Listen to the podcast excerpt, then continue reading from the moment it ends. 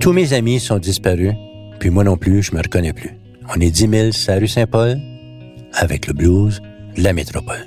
J'ai écrit ça, et heureusement, la première phrase n'est pas vraie dans mon cas.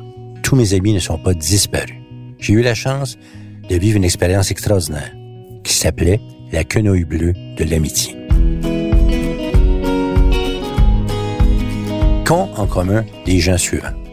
Michel Rivard, que vous connaissez un petit peu, Robert Léger, de Beau Dommage, Gabriel Arcan, le comédien le plus sérieux du Québec, Jean-Pierre Plante, un de nos grands humoristes, François Bouvier, le cinéaste qui a fait récemment La Bolduc. Tous ces gens-là étaient avec moi dans une troupe complètement folle qu'on a fondée à l'UCAM et qui a eu une influence majeure sur le reste de notre vie, la quenouille bleue de l'amitié. Je vous en parle aujourd'hui.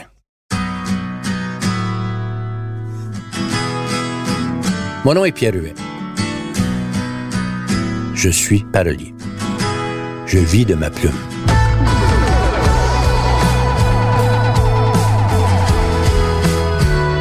J'ai commencé essentiellement en écrivant des chansons pour Beau Dommage et on me connaît surtout pour ça. Par la suite, j'ai écrit pour des tas de gens et j'ai écrit de l'humour, j'ai écrit pour la scène, pour la télévision et pour le magazine Cron. Grâce à ma plume, je me suis retrouvé dans des tas de choses passionnantes dans l'histoire culturelle du Québec. J'ai eu cette chance-là. Et j'ai le goût de partager avec vous le récit de ces expériences. Ça sera pas ennuyant. Parole de Pierre Huet.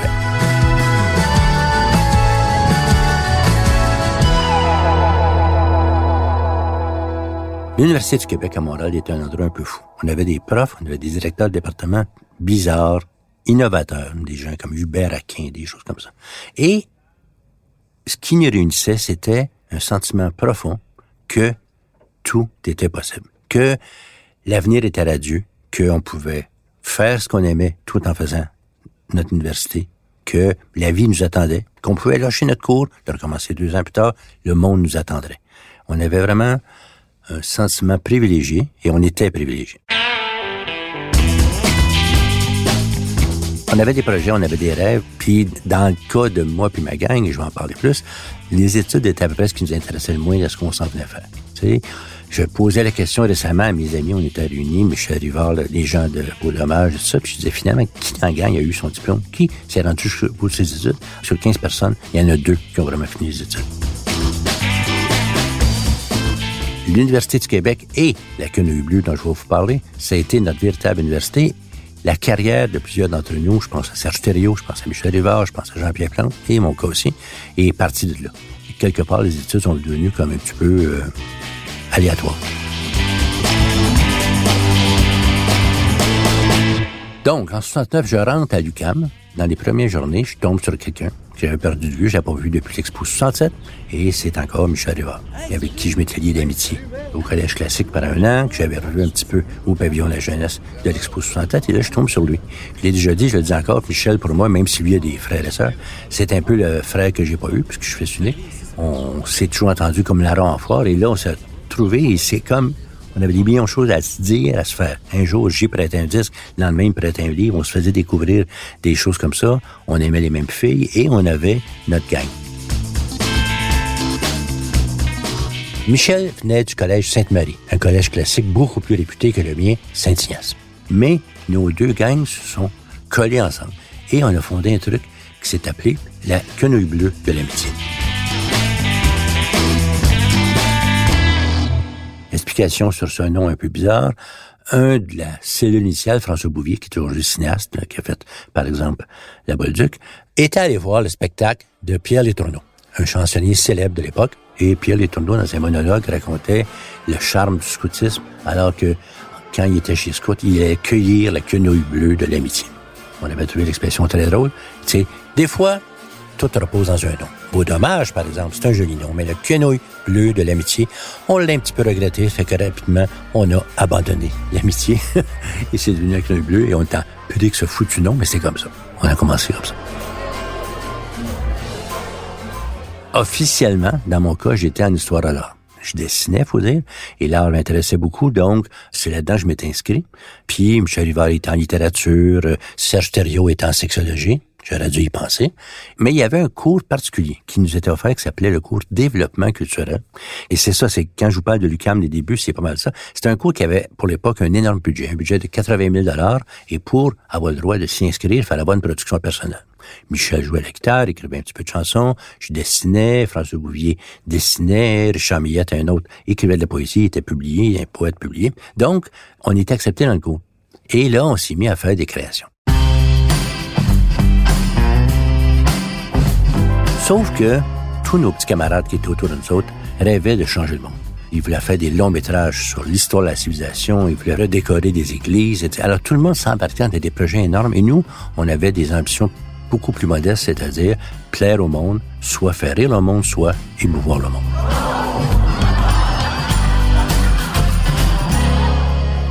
Alors notre toute première production est un truc qui s'est appelé Ma femme est morte.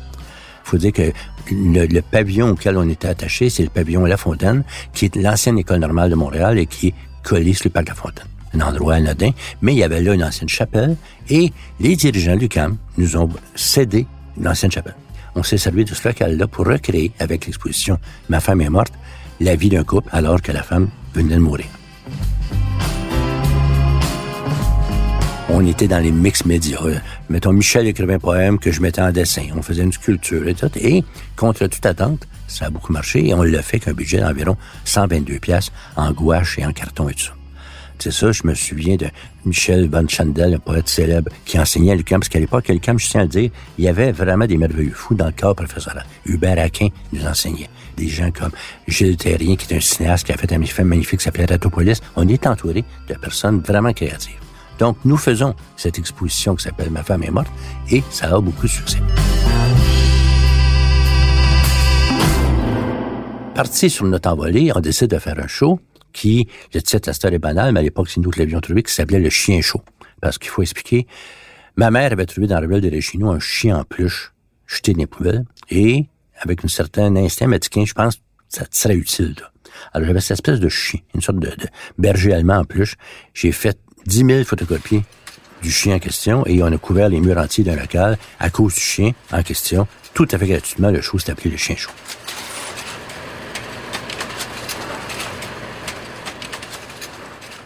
Donc, on a monté un show, caractère humoristique et musical, où il y avait des gens, des amis à moi qui s'appellent Serge Thériault, qui s'appelle Jean-Pierre Plante, euh, Michel était là-dedans. On était 12-13 et on a fait un show. Et encore là, le budget était moins de 200 dollars et encore là, ça a fait un tabac.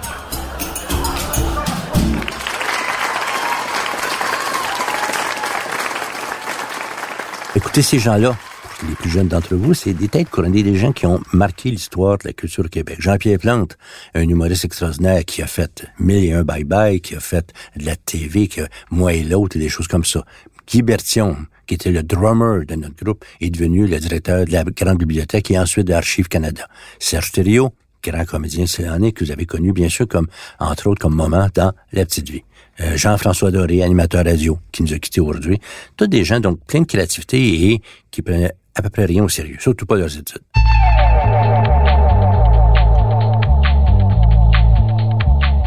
Nous faisons un show qui s'appelle Le Chien Chaud, qui un grand succès. Nous venons de faire une exposition qui s'appelle Ma femme est morte, qui a très bien marché. Au global, on, avait dépensé comme 400 pièces pendant que tous nos amis étaient nos confrères de développement culturel étaient participés des longs métrages avec un budget de 20 000 puis manquait d'argent et tout. Donc, en quelque sorte, appelons les choses par leur nom, on sauvait un peu le cul des créateurs de ce cours-là. À, à, nous seuls, on justifiait l'existence. Ils pouvaient prouver aux grandes instances de l'Université du Québec que, regardez, oui, ça marchait ce cours-là et ça avait la peine, ça continue. Et c'est là qu'on a eu un culot épouvantable. Comme j'ai dit, moi, j'étais en histoire de l'art et moi, Michel Rivard aussi, on s'intéressait beaucoup au kitsch, ce phénomène d'art populaire. Bon. Donc, on est allé voir carrément la direction. Écoutez, on veut faire une exposition sur le kitsch et pour ce faire, on veut aller en Europe visiter les grandes capitales du kitsch. Donnez-nous de l'argent, s'il vous plaît.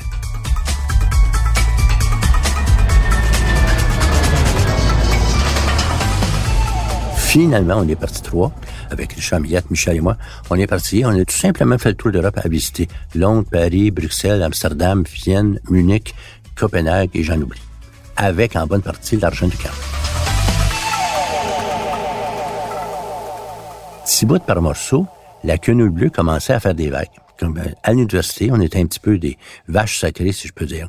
on demandait un local, ils nous en donnaient un et tout. Et là, on commençait à se regarder en se disant, mais coudon, c'est tout ça notre vie? Ça va être ça notre métier? Et un peu quelque part, on a décidé pas mal que oui. Alors, basé sur le succès du Chien Chaud, on a remonté un autre show avec un titre absolument euh, le pire calembour au monde. Ça s'appelait Le show de la mort, chaude mon chacrement.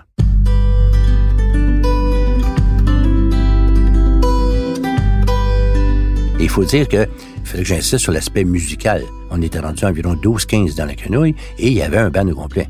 Il y avait Michel à la il y avait Richard Millette à la basse, le fameux Guy Bertion des Archives Canada au drum, etc. Ça semblait sérieux notre affaire. Donc, on a fait ce show-là et encore une fois un succès.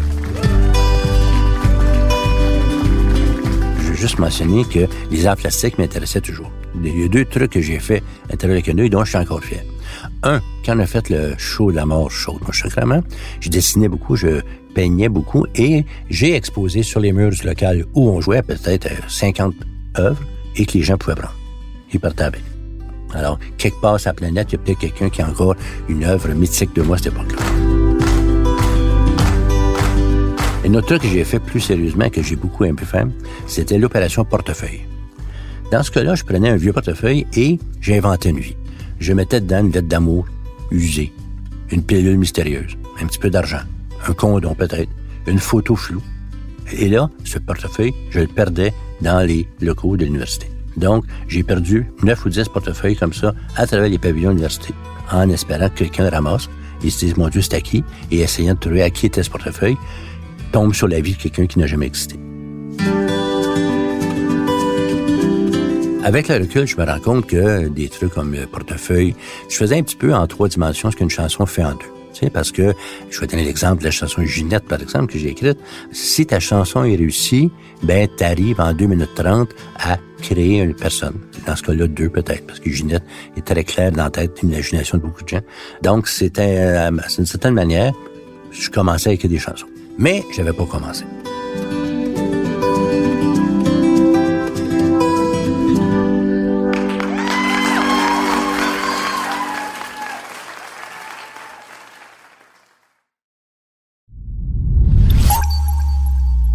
Arrive à ce moment-là un truc qui a aussi beaucoup secoué la Société culturelle du Québec, un truc qui s'appelait Perspective Jeunesse. Le gouvernement a créé un programme qui aidait des jeunes à partir des projets.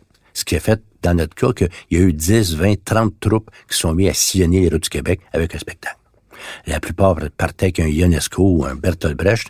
Nous autres, euh, on partait avec un show. Nous avons pris notre show avec le nom horrible de Show de la mort, Show de mon sacrement, pour cette fois-ci trouver un très beau titre. Ça s'appelait Le show de votre vie. On a rajouté des numéros et tout, et je vous raconterai une coupe de numéros, et on est parti sillonner les routes du Québec. Et ça, c'était extraordinaire dans un autobus scolaire modifié. On est parti, on a, pendant tout l'été, on est allé à Sept-Îles, on est allé à Autrive, on est allé à tout le coin du Québec avec notre show.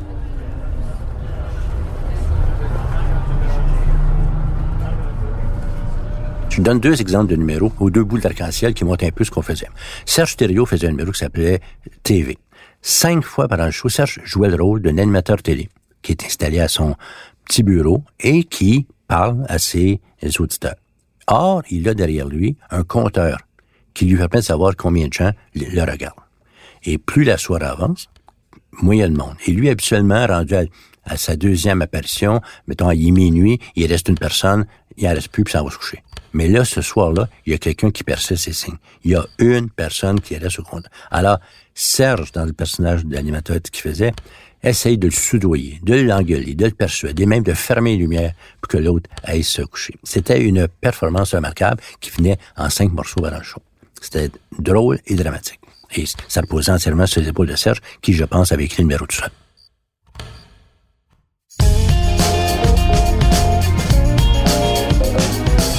À l'autre bout, on avait Lord Moscou. Surtout, ne demandez-moi pas d'où vient le nom. Lord Moscou, cette fois-ci, c'était un numéro épouvantable. C'était Jean-Pierre Plante. Je pense à lui, qui est un digne monsieur maintenant, Jean-Pierre, s'habillait en Lord Moscou, c'est-à-dire portait un casque de bain, des goggles, une bavette de bébé, des hot pants en vinyle et des bottes en vinyle. Le sous-titre, c'était Lord Moscou, l'homme qui fait le fou avec son manger. Donc, c'était un numéro qui était basé, vraiment, la prémisse était stupide, sur tous les clichés, les expressions qui parlent de nourriture. Comme, par exemple, tomber sur les rognons du monde, avoir la moutarde qui monte au nez, engueuler comme du poisson pourri, fouetter de la crème. Et Jean-Pierre, dans son Lord Moscou, littéralement faisait ça. Alors, au préalable, on détentait un grand plastique sur la scène parce que là, il allait, ça y allait autour. C'est pour ça que tous ses vêtements étaient imperméabilisés parce que là, il fouettait de la crème tout bas de côté. chaque jour, c'était ma job en tournée. J'allais y acheter une morue ou une truite qui l'engueulait, comme le poisson pourri, en lui donnant des grandes tapes à et Et le moment ultime, c'était quand il disait, voyez, parce que tout le long, c'était Michel Rivard qui était à côté, qui faisait le maître de cérémonie, voyez Lord Moscou faire ceci. Et là, c'était, voyez la moutarde du monter au nez. Et là, Jean-Pierre prenait deux gicleurs à moutarde, comme on en trouve dans tous les restaurants de la province, s'est rentré dans les narines, et il se shootait ça, ça y sortait par les oreilles. Je pense ça n'avait pas de bon. Il était rendu monstrueux, puis là, ça finissait. Et maintenant, le Moscou va embrasser la plus jolie fille dans la salle qui provoquait une semi-panique dans le public. Une autre personne qui passait par la quenouille, parce que c'était vraiment, il y avait des gens qui étaient tout le temps là, Michel, Jean-Pierre, moi, tout ça, mais il y a des gens qui rentraient et sortaient. Il y en a un qui passait par la quenouille. Étonnamment, c'est un certain Gabriel Arcan le comédien le plus sérieux au monde.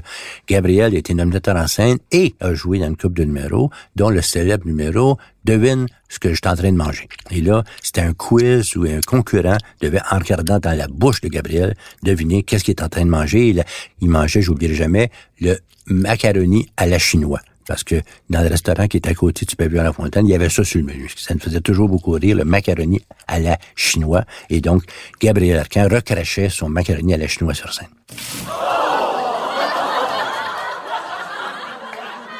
Un détail important encore que la comme ça, c'est que on débarquait dans chaque ville. Je me souviens surtout de Jonquière parce que la célèbre ville de cette fille pour un gars, on allait beaucoup jouer à Jonquière et on aimait beaucoup Jonquière. Notre stratégie, on débarquait en ville et on jouait deux soirs.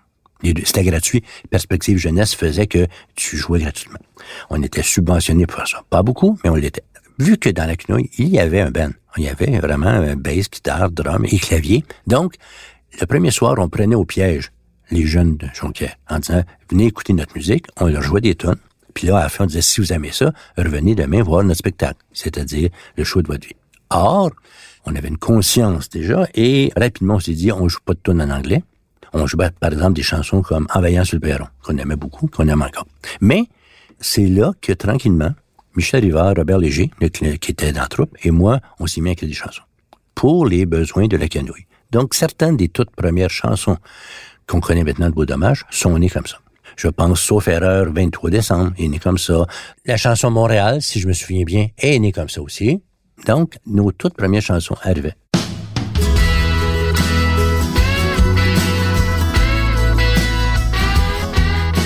On se promenait avec la quenouille, on avait notre band, on avait du succès à travers la province. Et pendant ce temps-là, théoriquement, on était aux études. Mais Jean-Pierre écrivait beaucoup de la télévision, Jean-Pierre Plante, Serge Thériault commençait à jouer au théâtre sérieux en plus de jouer en quenouille, Michel devenait un guitariste de plus en plus professionnel, voulait tranquillement mais sûrement jouer de la musique, mais était aussi comédien, jouait dans des séries télé jeunesse et tout. Et on a continué, tout en vaguement finissant nos études, ou certains ont lâché, on a fait un dernier show qui s'appelle Ni professeur ni gorille. Michel était encore chez ses parents, Michel Rivard, et c'était à Boucherville. J'habitais à Montréal chez mes parents, en quartier Villeray. Donc, un soir sur deux, Michel couchait chez mes parents. L'autre soir, j'allais à Boucherville. Et un soir où Michel couchait chez nous, le matin, on était tous deux des grands amateurs de Spirou et Fantasio, la bande dessinée. Et un matin, en déjeunant, j'explique que j'ai rêvé qu'il y avait un nouvel album de Spirou et Fantasio qui s'appelait Ni professeur ni gorille. Et Michel est parti à rire, puis il dit, ça c'est le titre de notre prochain show. Parce que nous n'étions ni des professeurs, on pensait pas changer le monde, mais on n'était pas des gorilles, non plus des imbéciles. Alors, c'est devenu le titre du dernier show avec nous.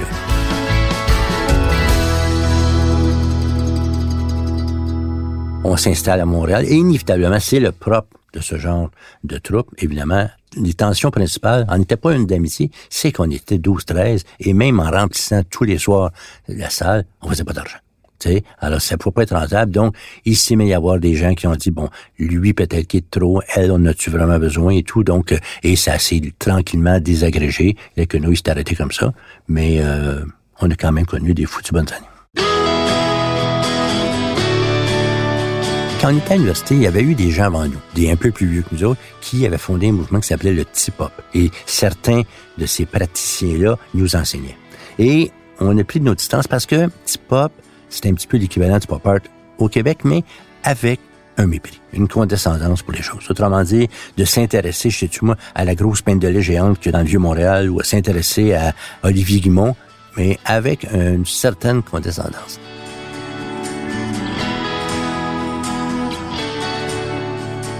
Je l'ai dit un peu plus tôt, une des toutes premières chansons que l'orchestre de la Quenue Bleue a joué, c'est En veillant sur le perron, qui était, qui demeure une belle grande chanson québécoise sur la vie banale et ordinaire des gens à Montréal. D'ailleurs, un jour, j'ai écrit une chanson qui s'appelle Montréal et j'y fais une allusion. Je dis, il y a un bonhomme qui en a fait une belle chanson. Et à ma grande horreur, c'est que c'est pas un homme, c'est une femme qui l'écrit. L'auteur de la chanson En voyant sur le perron signait Camille Andrea tous les Camilles que je connaissais, moi, étaient des hommes. Alors, j'avais présumé que. Alors, c'est donc dire qu'on a fait, en faisant le premier disque de et en disant cette phrase, on a fait une erreur capitale que depuis ce temps-là, il fait 40 ans que quand Michel ou Pierre Bertrand chantent cette chanson-là, ils corrigent. Alors, il dit, il y a un bonhomme qui en a fait une belle chanson. Alors, désolé, Madame Andrea, mais c'est une chanson magnifique, mais c'est un pseudonyme. Elle s'appelait, en fait, Hermione Parent, comme la Hermione de Harry Potter. Mais, euh, donc, c'est ça. C'est le petit détail en passant.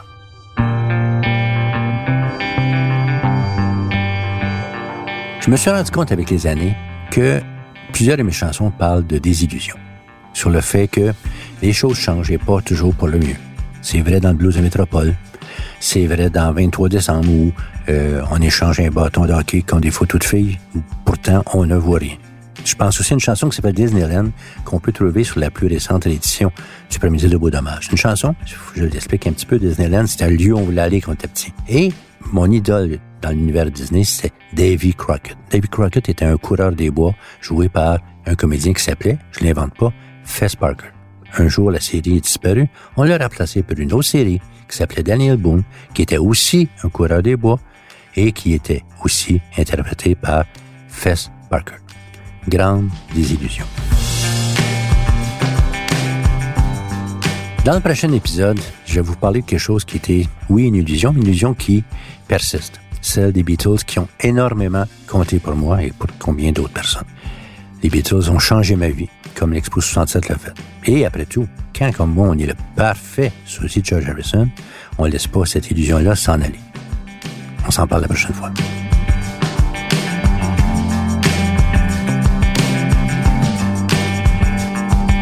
J'espère que vous avez aimé ce balado. J'espère que vous allez écouter les autres parce que, comme celui-ci, sont remplis d'anecdotes, d'humour, de finesse et bien sûr de cette humidité qui me caractérise. et si vous avez bien aimé ça, parlez-en aux autres et mettez-nous des belles étoiles comme dans les cahiers à la petite école de mon époque. J'ai écrit, raconté et heureusement vécu ce que vous venez d'entendre. Mon nom est Pierre Huet. Au montage, Philippe Séguin et à la réalisation, Bastien Gagnon, La France. C'est une production Cube Radio.